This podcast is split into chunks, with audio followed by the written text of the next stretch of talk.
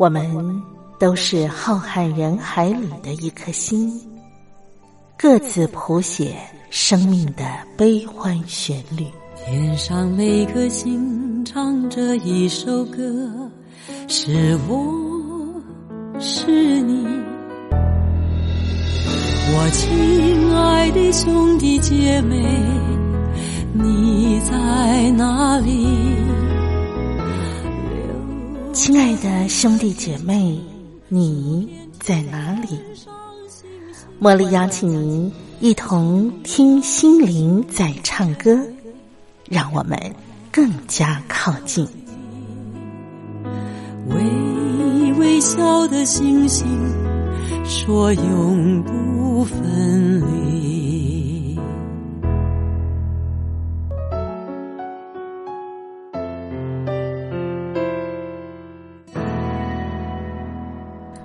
听心灵在唱歌的好朋友，我是茉莉，在台北问候您。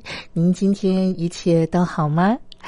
我们听心灵在唱歌的这个节目呢，是每个星期四啊清晨的四点到五点，或者是傍晚的五点到六点，在光华之声的频道，茉莉期待跟您相聚，我们共度这一个小时的节目时光。今天呢，节目一开始，茉莉想要先邀请您，我们一块来分享一篇福至心灵的好文章。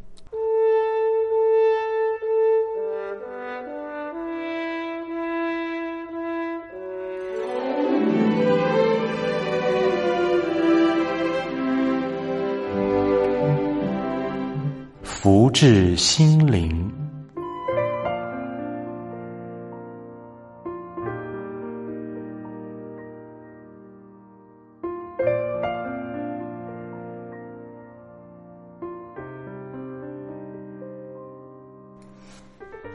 有一个年轻人去向师傅学武功，他打算练成了之后就要去找杀父的仇人报仇。年轻人告诉师傅他的计划和愿望，然后问师傅说：“请问师傅，我要练多久才能出道呢？”师傅说：“啊，大概五年吧。”啊，师傅。这么久啊？那如果我比其他的弟子更加倍努力，是不是可以提早学成呢？师傅沉吟了一下，说：“啊，这样子的话，你大概需要十年。什么？十年？师傅，那如果我再加倍、再加倍的努力练习呢？那……”就二十年。年轻人屈指算了一下，二十年。他叫着：“不行，不行！二十年，师傅，到时候我的杀父仇人都不晓得跑到哪儿去了。”说完，这个年轻人觉得有点不对劲。他说：“师傅，你把我弄糊涂了。”怎么我越加倍练习，学成的时间反而更长呢？听了这个年轻人的问话，师傅回答：“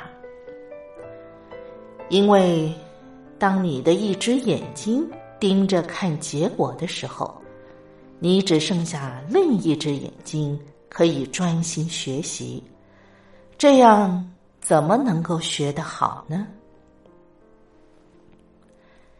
亲爱的朋友，我们是否也常这样急功好利、追求速效呢？可是往往却是欲速则不达。学习重在过程而非结果，忽略了过程，很可能达不到结果。例如学游泳。经过练习，可以增进体能及技术，能在比赛当中夺标固然很好。如果不能夺标，也没有失去学习的意义。夺标并不是学习唯一或最重要的目的，但是如果只在意夺标，而忽略了学习的过程及意义，那么很可能根本学不成。更有甚者，如果目的在报仇，连目的都歪了，那就更学不好了。所以，亲爱的朋友，学习只有脚踏实地，没有一蹴可及的。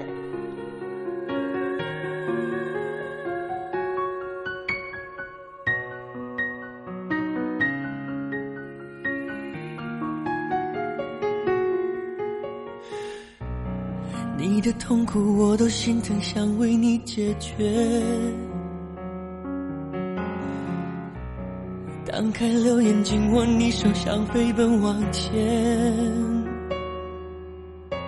我相信爱能证明一切，够真心会超越时间，多付出也多了喜悦，让幸福蔓延。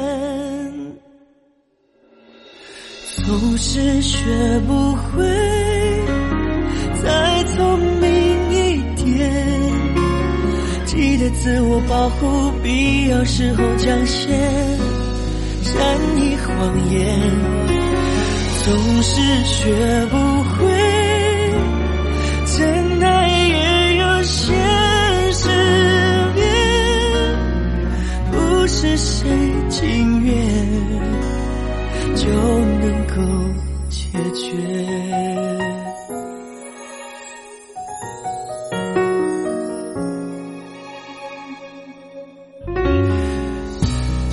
一次争吵一个心结，累积着改变。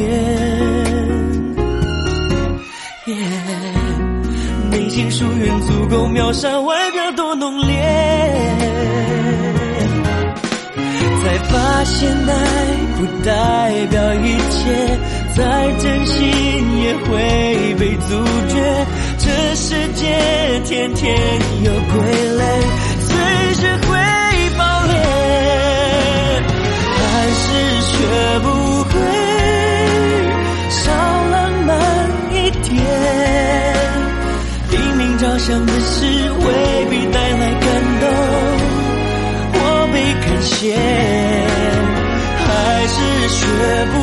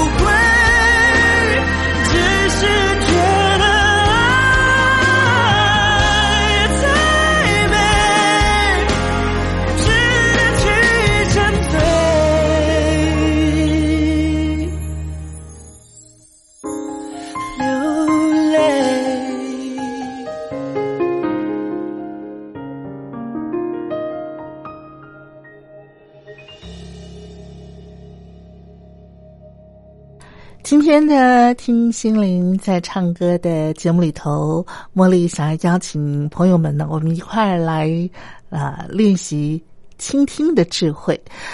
呃，其实啊，人跟人之间相处呢，啊，沟通是非常重要的，而沟通的关键呢，我个人觉得是倾听。怎么样懂得倾听对方的啊一些呃这个谈话？背后的用意，或者是他的立场、他的苦衷，等等呢，才能够进一步的达到有效沟通的目标啊。所以呢，茉莉今天想要在节目里头，呃，邀请我的好朋友于红，我们一块来跟听众朋友分享沟通里头最重要的倾听啊一些技巧，让我们一起来练习倾听，让我们的沟通更有效。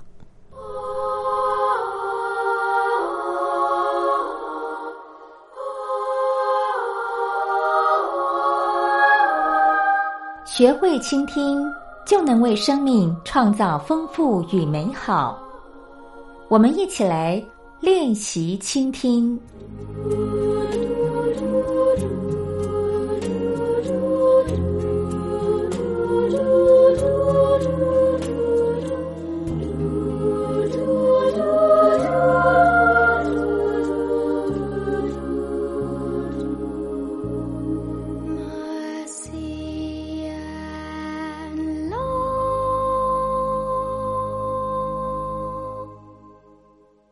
我是茉莉，我是于红，欢迎收听练习倾听。今天的练习倾听，于红，我们要来倾听什么？我们来倾听一段父子之间的对话。好的，嗯这个也话说，这个事件的过程是怎么样？过程是，呃，有一天有一个爸爸哦，他呃早上跟他的孩子呃起了一场冲突。哦，嗯，那这个冲突呢是孩子他要去呃海边玩，是，哦，那可是那天刚好天气很坏，嗯，你知道天气很坏的时候风浪就比较大，对，很危险的，对嗯。所以你看我们第一个想到的是危险，是啊，为人父母的。一定在这个时候会有更多的担心嘛？嗯。去海边其实就开始担心了，对不对？真？的然后再加上天气不好，是，风浪大，嗯，马上就想到危险。是，所以这个爸爸就说：“嗯，我不是不让你出去，好。”他说：“但是今天风浪那么大，嗯哼，他说你可不可以不要去嗯哼，？”孩子就跟他说：“可是我跟同学约好啦，我们是一群人呐、嗯，那大家都约好了，我不去，好像我这个人特别不合群。嗯，嗯，那孩子讲的有没有道理？嗯，可以算有道理。站在孩子的立场，他是真的这样看事情。是啊我我我一直都站在父母的立场。嗯，然后呢，他爸爸就说：“我不是不让你去，就是嘛，对不对？”对呀，他说：“ 你可以跟同学商量，你们去别的地方。嗯哼，好，我不是不让你去，就是嘛，但是你不要去海边，就是啊，因为天气不好。对呀，你看我多认同那个爸爸的观对点我。们做父母都绝对是认同。然后是是是，所以就跟他讲说，所以请你跟你的同学讲，嗯，我们改变旅游的玩乐的地点。对，全部到我们家来好了，是不是？哎，如果他爸爸有你这样的智慧，可能问题也解决了。啊啊，这样的，对哦嗯他，他爸爸不是这样，他爸爸就说你跟同学讲一下改变去玩的地点。是然后他儿子就说：“那也不是我一个人可以做的决定，因为这是当初我们大家的决定，是，所以我也一定要去跟同学讲这件事，所以我一定要出门呢、嗯哼，他这样讲有没有道理？哎，那那那我是可以接受的，是对。对那老爸陪你去，好，走，我们去讲。对，你你这爸爸就是积极处理型的，是是，对不对？你就说哦，这样好，爸爸带你去啊，我们跟同学讨讨论也都 OK。嗯哼，可是那个爸爸呢，他不是，他就是在家里想要制止这件事情的发生。嗯，可是就就这样，他们两个就在家里面争执了。他不硬不让他孩子出门，哦，然后他孩子就觉得他爸爸不可理喻，嗯，就觉得他爸爸不懂他的感觉，嗯因为在高中生这个年龄的层，嗯这个年龄层的孩子，他们是很重视同才之间的嗯，力量还有关系的。对，他觉得说。他一个人不去，然后用这样的理由，可能大家就会笑他胆小啊，或怎么样。嗯，那他的同学没有办法站在父母的立场来看这件事情，是，所以这个孩子就不管他爸爸嗯，怎么讲，反正他就坚持要去。是，当然后来我忘了问他爸爸，他到底有没有让他的孩子去？嗯。这是我在上课的时候一个爸爸问我的，嗯他说：“嗯、老师，如果是你，你怎么处理这件事？嗯哼，那我就带他去看这这就叫倾听自己内在的声音。嗯哼，我就跟他说：“我说，我请问你哈，嗯嗯你听到孩子要去海边，是然后风浪很大，你第一个感觉是什么？”嗯哼，他说：“就是危险，就是刚刚你说的这样。嗯嗯所以我说，因为危险，所以你觉得他不该去。嗯哼，那所以你心里面真正的感觉是什么？嗯他，我就说，你是不是很在乎？万一发生了什么事情？嗯哼，我说我们是担心，其实你真正的感觉是恐惧，是，你害怕万一他们在海边玩的时候，呃，因为天气不好，风浪大，我们听过太多这些事件，好是不幸的事件。嗯所以我说，你真正的感觉是恐惧。孩子们在玩的时候，万一碰到了不幸，嗯，我们无法承受。是，那他就说，对，嗯好。然后接着我就跟他讲，我说，所以你真正在乎的是什么？嗯哼，其实你真正在乎的是他的安全嘛，是，对不对？嗯所以你真正在乎的是这个孩子嘛。嗯所以不是他这件事可不可以去做的问题，是你在乎孩子，万一去碰到了不幸的事情，你无法承受，这才是你心里面真正的感觉。是，所以我就跟他说，你没有把你真正的感觉跟孩子讲，你只用道理，他一直讲道理，风浪不好，所以你不能去，然后怎么样，然后就说你可以选别的地点，然后嗯。哪些地点都可以选择，为什么你不晓得权宜变通？你看，爸爸花很长的时间在跟他讲道理，叫他改变。嗯。可是爸爸他没有办法去感觉他自己真正内在的感觉是什么，他倾听不到他自己内在的声音，嗯哼，所以他用所有的道理都堵不住他的孩子，嗯。然后他的孩子反而很生气，觉得我爸爸一点都不了解我，在这个节骨眼上我要出门了，你要阻挡我，嗯哼，所以两个人在那边闹得不可开交。是，那他就问我该怎么办，我说如果是我，我是你的话。在那个当下，我可能也会跟他有争执，因为一刚开始我不可能那么、那么、那么自在说好啊，你去啊，疯了。我说我我不可能，我我我说我跟你一样是一个很很很担忧的一个父母。我说，但是如果我们冲突以后，我看到这个情况之下，我当然也可以阻挡我的孩子，嗯。你就是不准出去。我说这是一个选择，嗯哼，好、但是我知道，在那个当下，他已经听不进任何父母亲讲的任何有道理的话，因为他的需要，他需要去跟同学一起去玩的这个感觉太庞大，而且这个年龄的孩子他根本不懂你的担忧是什么。嗯哼，我说，你只有告诉他一件事：是，我其实非常的担忧你现在要出门，嗯。因为我很在乎你，嗯。爸爸很爱你。嗯哼，我怕万一你去玩碰到了什么事情，我无法承受。嗯。你可不可以为了我，嗯。好好的重视你的安全？嗯哼，如果你一定要去，我也挡不住你，嗯嗯。可以吗？你可以答应我这件事吗？嗯哼，因为我在乎你，我不能失去你，我无法承受万一你有不幸的事情发生的时候的痛。嗯哼，是是，那这个时候，这个爸爸的眼泪掉下来了，嗯哼哼，因为事实上，这个父亲他真的不是要去阻挡他的孩子，是，他无法去承受他想象中万一发生不幸的那个痛。嗯嗯是，所以，我们父母亲都很爱孩子，嗯。但是我们都会碰到那个孩子的需要跟我们的恐惧冲突的时候，我们到底要选择哪一样？嗯哼，没错，可是，你可以阻挡他这一次哦，下次他不跟你讲真实的理由哦。是啊，反正我每次跟你讲，你都不答应嘛对，索性我就蒙着，是不是呢？对，我自个儿暗地里头想怎么样就怎么样。对我，我去图书馆，嗯，这理由堂皇了吧？嗯风雨无阻嘛，那个无所谓，你还觉得嗯，他做的是对的，嗯哼，那你就会让他想出越来越多不是真实的理由来欺骗你，去达到他的目的。嗯所以在这里面有一点很难，就是我们在面对跟孩子冲突的时候，我们一定要想办法去看到我们自己担忧的是什么，嗯哼，那叫做倾听自己内在的声音。是，你真的只有看到你真正的担忧，然后很真诚的把你的感觉说出来，嗯你的孩子才会懂。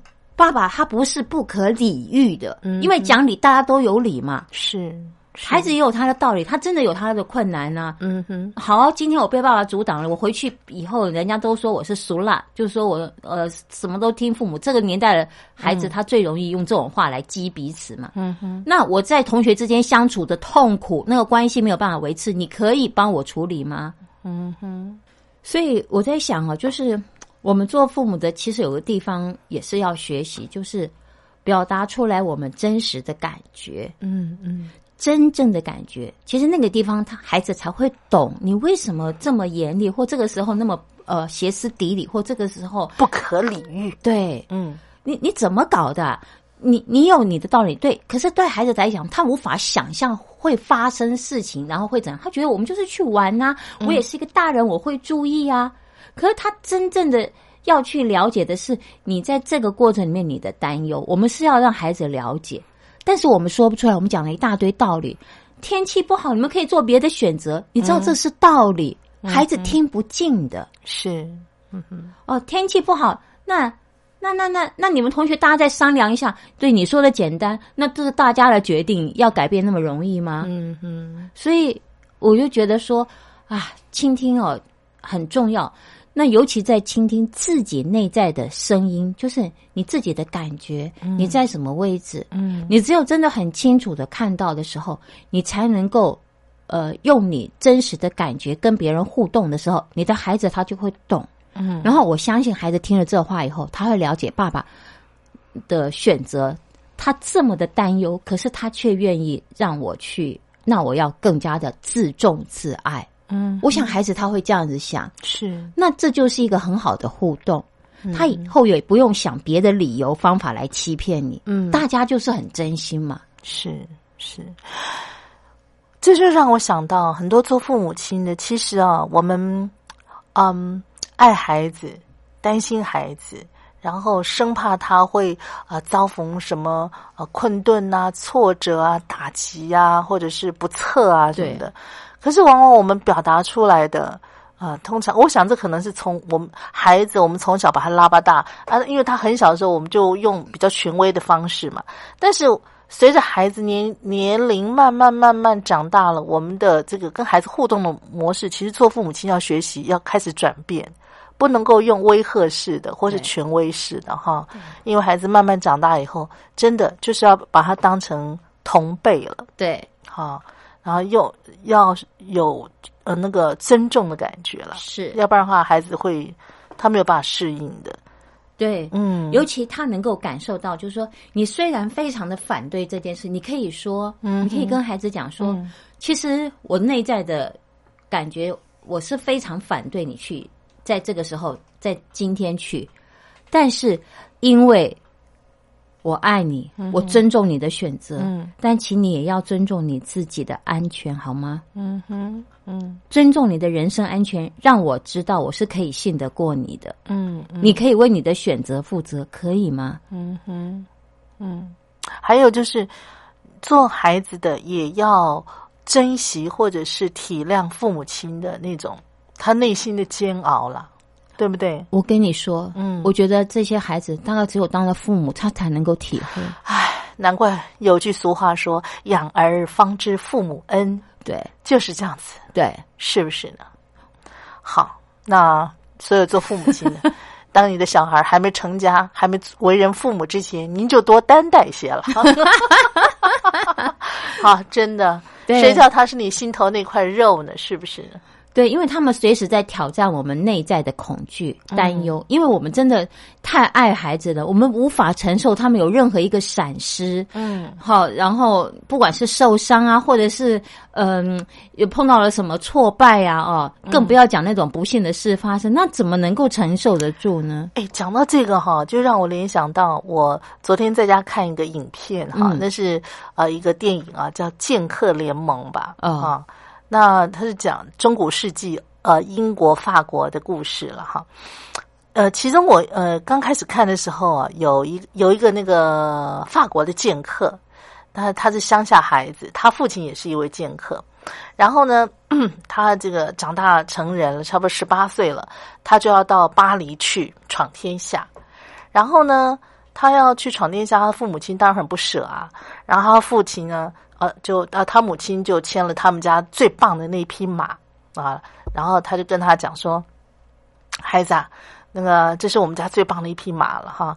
那呃，爸妈没什么可以给你的，然后呢，这个这个呃，给你一点钱，这个盘缠足够你到巴黎去了哈。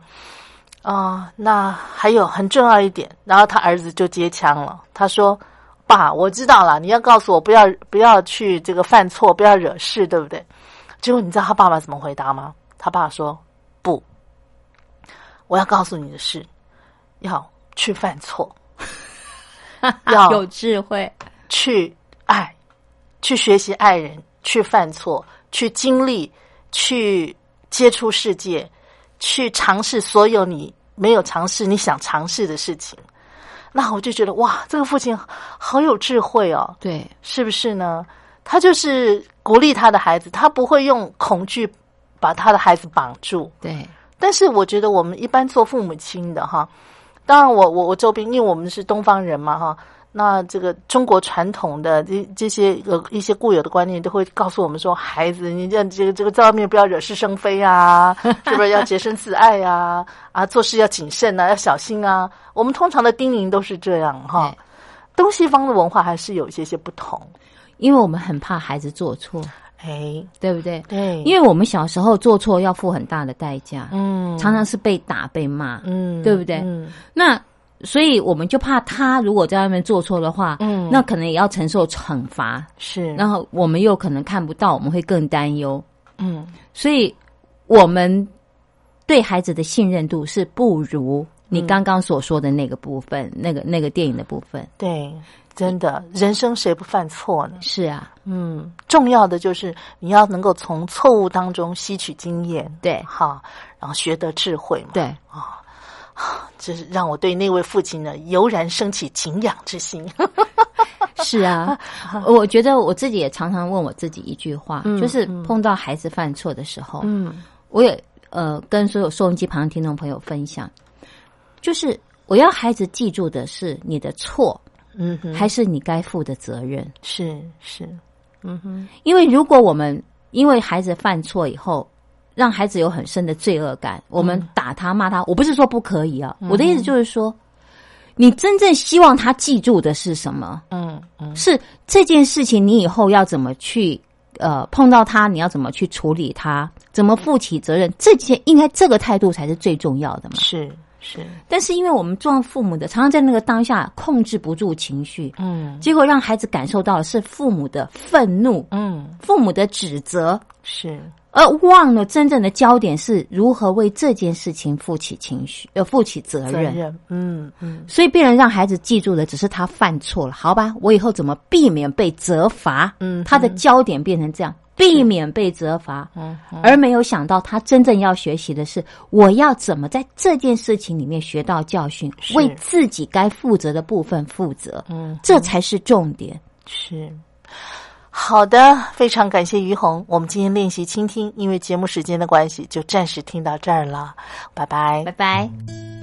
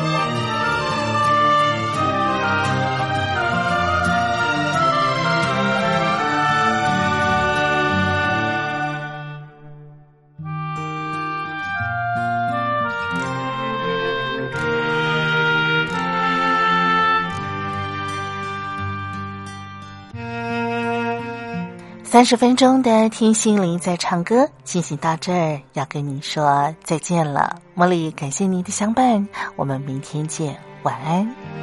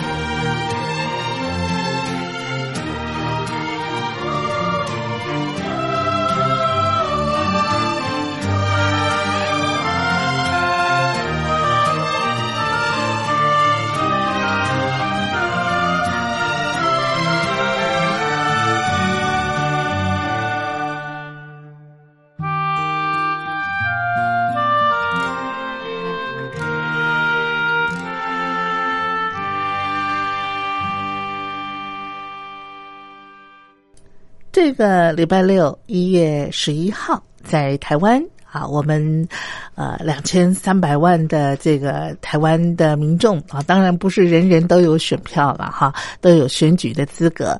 那么要年满二十岁以上呢，才有这个投票选举的资格啊。那么在这个礼拜六一月十一号，所有有选举资格的台湾民众都要用自己手中的。神圣的选票选出我们中华民国第十五任的总统，同时，呃，还要选出啊这个为一般民众啊来服务、来发声的这个中央级民意代表，也就是立法委员啊。另外，还要选出我们心目当中喜欢的政党啊。那有三张选票，也就是说，总统的、副总统的选票、立法委员的选票，还有另外一个就是政党的选票。两岸由于政治制度不同，所以呢，我们形塑出来的一个整个社会氛围也不太一样。可能我们大陆上的听众朋友对于台湾啊实施的民主政治啊，您呃知道，但是呢，您理解里头的一些差异性吗？呃，或者是说啊，您对于台湾呢，呃，可能。呃，在呃，尤其是选举之前呢，那种纷扰的一个社会氛围，也许你会有一些负面的感受。但是呢，这样子的一种氛围，呃，其实它只是一时的啊。因为选举过后呢，大家啊又回到寻常的生活，一切呢都是按部就班的哈，呃，来呃，这个每个民众自己过自己的日子。但是台湾的这个民主政治的运作呢，的确是可以让啊，这个所有在政府机关为民服务的这些官员呢，呃，能够确实的受到监督，而且呢，呃，不管是总统或者是民意代表啊，那么都是有任期制的，所以呢，呃，在任期届满之后，如果呃，他们为民服务的呃一个政绩啊不受肯定的话呢，台湾的民众是可以用手中的选票请他下台，换人做做看的。嗯，在好多年前呢，我呃曾经看到一位大陆啊上海交通大学的教授胡海鸥教授，他曾经写过一篇短文，叫做《选票是个好东西》。我觉得这篇短文呢，就充分的能够彰显啊，民主政治究竟啊，它带给。呃，整个的一个国家社会啊，或者是在呃政府机关里头，对于官员的一个监督起到什么样的作用？那我觉得这篇文章呢，其实也可以对两岸的政治制度不同所形塑出来的一个官员的特质有些什么样的差异呢？也有非常明白的一个解说。让人印象很深刻，所以在今天呢节目单元里头，我就想来跟听众朋友分享这位上海交通大学胡海鸥教授他在啊许多年前所写的这篇短文。短文的名称就叫做《选票是个好东西》。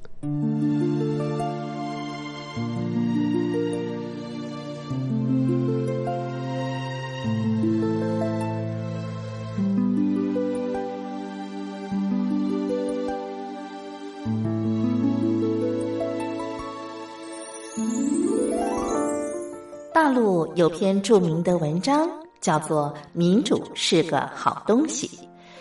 此话固然不假，但是有关概念和原则，还需要落实到操作面，变成选票是个好东西，才能改善官员的行为方式，提升精神品德，从根本解决困扰中国几千年的励志问题。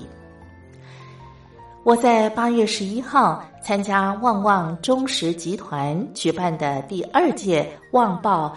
海峡两岸和平创富论坛，接触到台湾的副总统萧万长、国民党荣誉主席吴伯雄、台中市长胡志强及其两位副市长等，他们给我的共同感觉是客气、谦和、幽默，还有身段柔软等等。这。跟大陆地方官员的高高在上、颐指气使形成了鲜明的对比。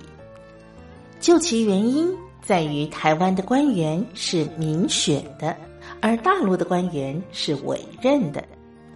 民选官员，他的言行举止都要顾及形象，考虑是否会因此而丢失了选票，所以必须谦恭而柔软。委任官员则只需向委任他的人负责，对于其他人大可不必当回事。诚然，大陆传统的道德教育也培养了一大批的好官，但是在国门已开、市场交易原则无孔不入的情况之下，用选票来约束官员，可以实现官员利益与公众利益的高度一致。其效果甚至比传统的宣传教育要来得更好，所以选票是个好东西。在创富论坛闭幕式上，台湾的副总统萧万长讲完话，到台前来跟前两排的观众握手。我是坐在第二排的最后一个，他握到我左边的时候。很多人已经走到前面挡住了我，我想他可能已经顾不上我了，所以就往后站了一下。可是他却从包围他的人缝里头向我伸出手来，这给我留下了莫名的感动。我们去台中市的时候，台中市长胡志强先生请我们吃饭，他一进门就向我们道歉。因为要跟学生们合影，所以来迟了。他说，台中市有八千个小朋友毕业要找他拍照。胡市长笑着对我们说：“唉，没办法啦，都是为了选票，希望我们投他一票。”在委任制当中，决定连任升迁与否的关键是上司的态度。所以要尽量让上司满意，但是上司对下属的监管难免挂一漏万，所以在上司看不到的地方，他们的表现有的时候会出问题。而在选举制度当中，选民的监督无所不在，官员要时时检点自己的行为，争取最大限度的选票。这个过程不仅能将具有较高精神品德的人吸引过来，而且能使官员在公众监督之中提升自己的精神品德。所以，选票是个好东西。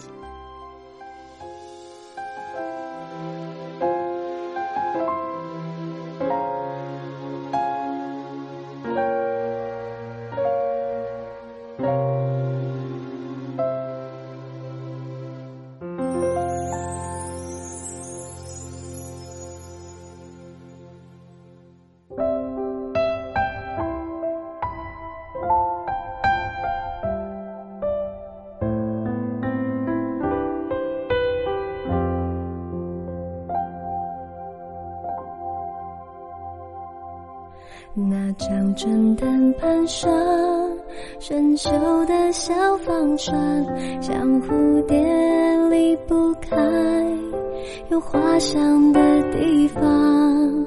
宁静的小巷，一杯永和豆浆，我在细细品尝恬淡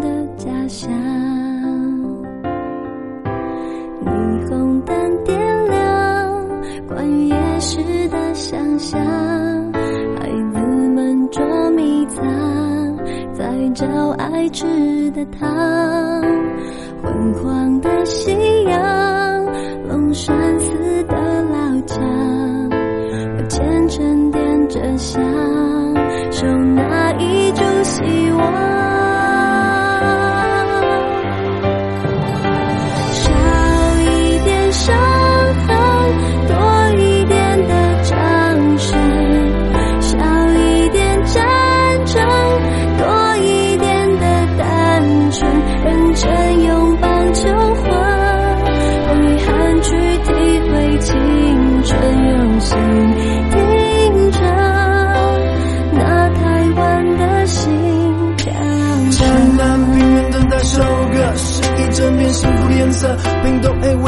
位于直接等于快乐，一轮蜿蜒的是淡水河。那陡峭的是台路歌，一百乐天的新歌。美浓纸伞怎么折，三一木雕怎么刻？这块土地上有很多很多的选择，仔细看着把家乡的装土着。我说亲爱亲爱的，我们故事说到这。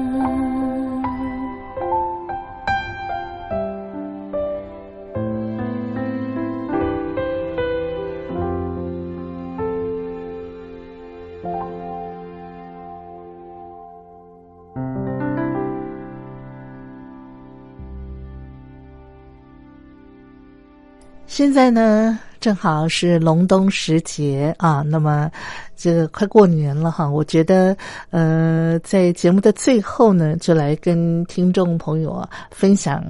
啊，两道，我觉得不管是在冬天的时候，或者是过年期间呢，这个把它当成年菜啊，也都蛮适合的。呃，料理哈，提供给听众朋友您来参考。那呃，在呃过农历春节的时候，假如家里头啊可以做这样个料理的话呢，其实呃。一方面啊也是非常好吃，另外一方面呢，呃，它的营养价值也是相当高的。第一个，我想跟听众朋友分享的是羊肉松子当归杂粮汤啊，你单单听这个名字你就知道，嗯，感觉上相当的营养，对不对？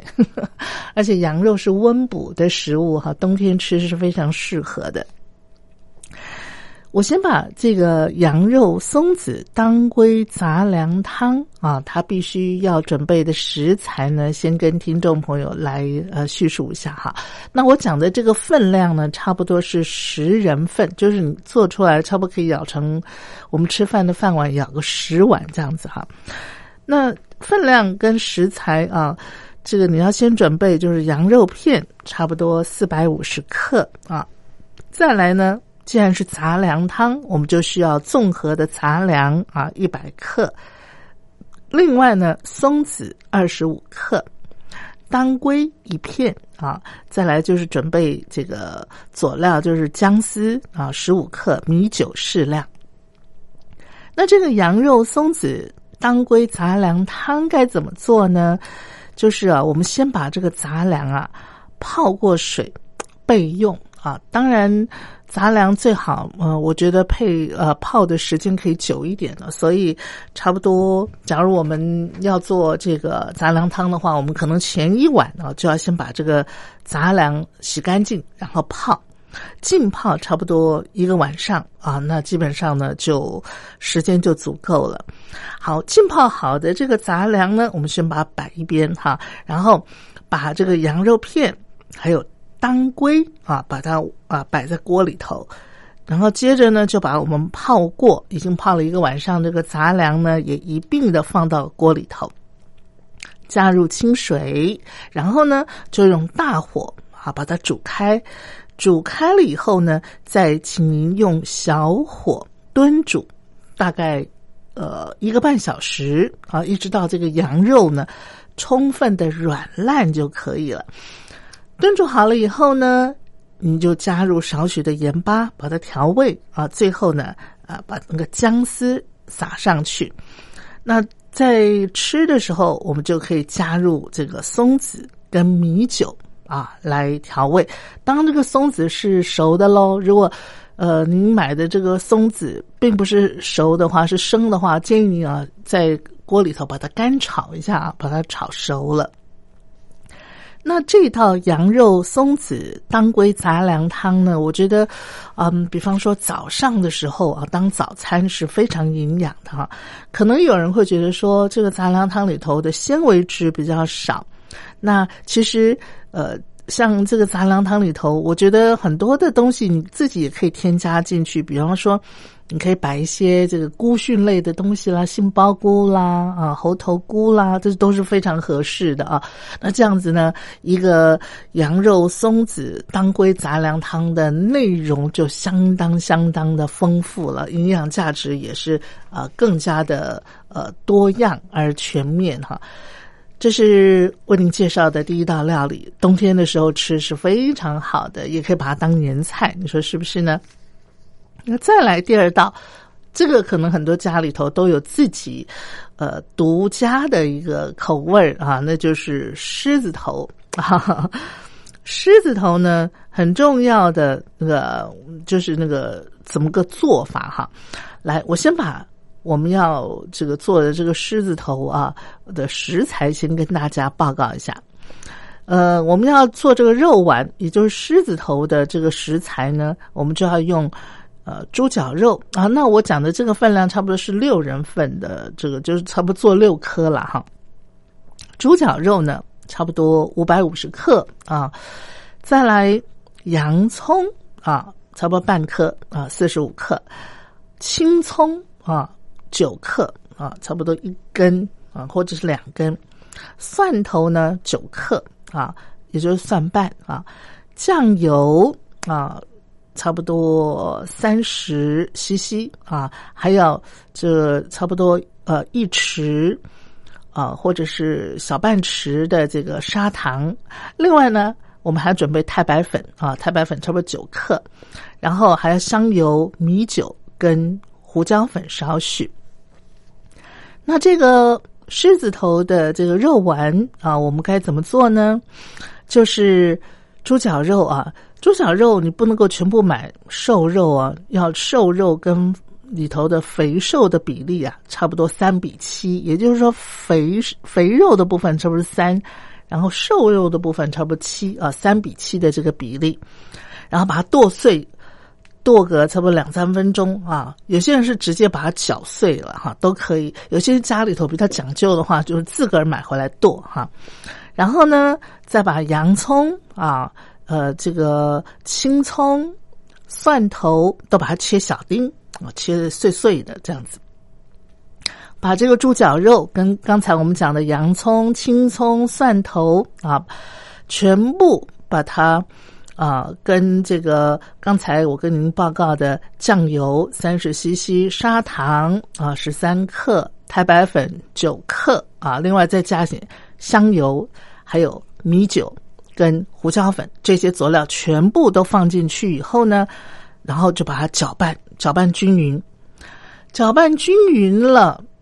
接下来这个功夫就很重要的，我们的手啊沾一些这个水，然后呢，利用两只手多次的左右抛丢的方式啊，来拍打这个这个肉圆，就是呃手呢抓出一坨肉丸出来，然后就开始呃用这左手丢到右手，右手再丢回左手，把这个肉丸这样来回丢，来回的这个抛丢，然后拍打。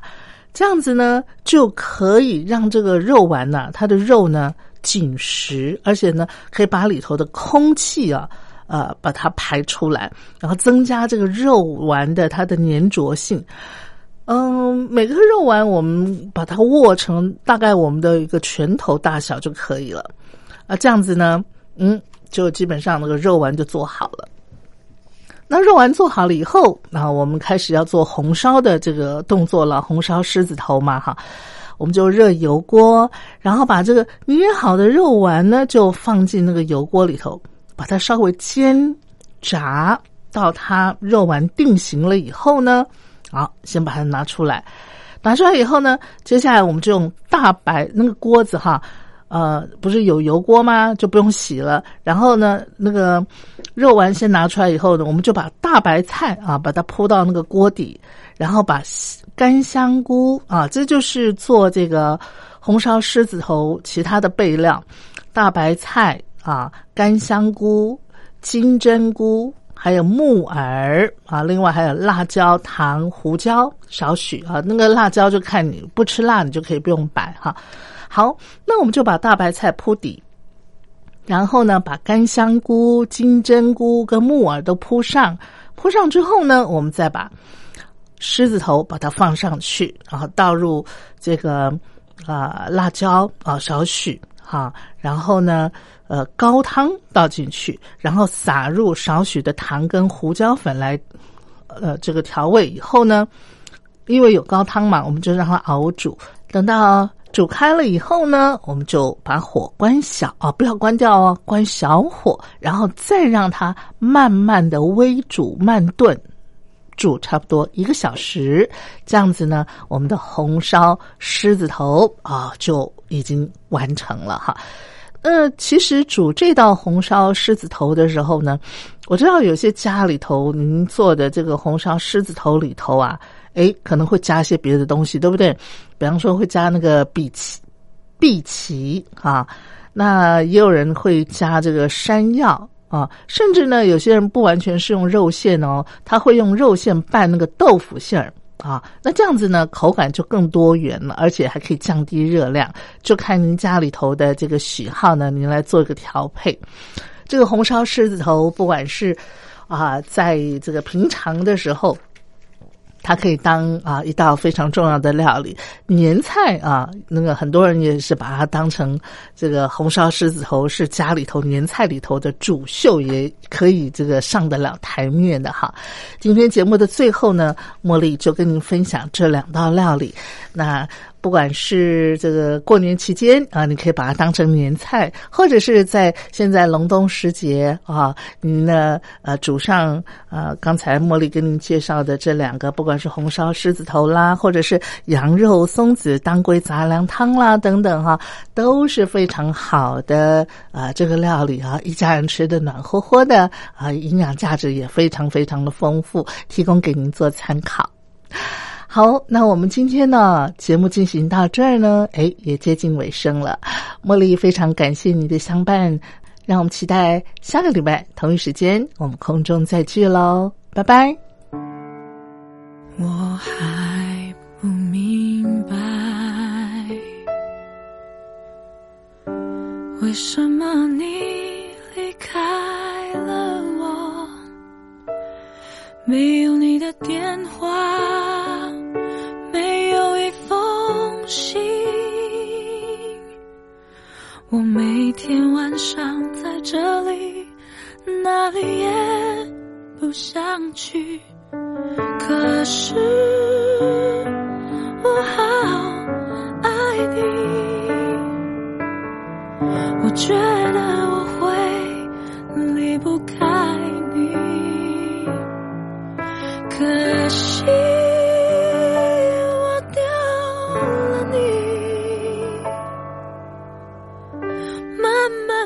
的眼泪流下来。回家，回家，我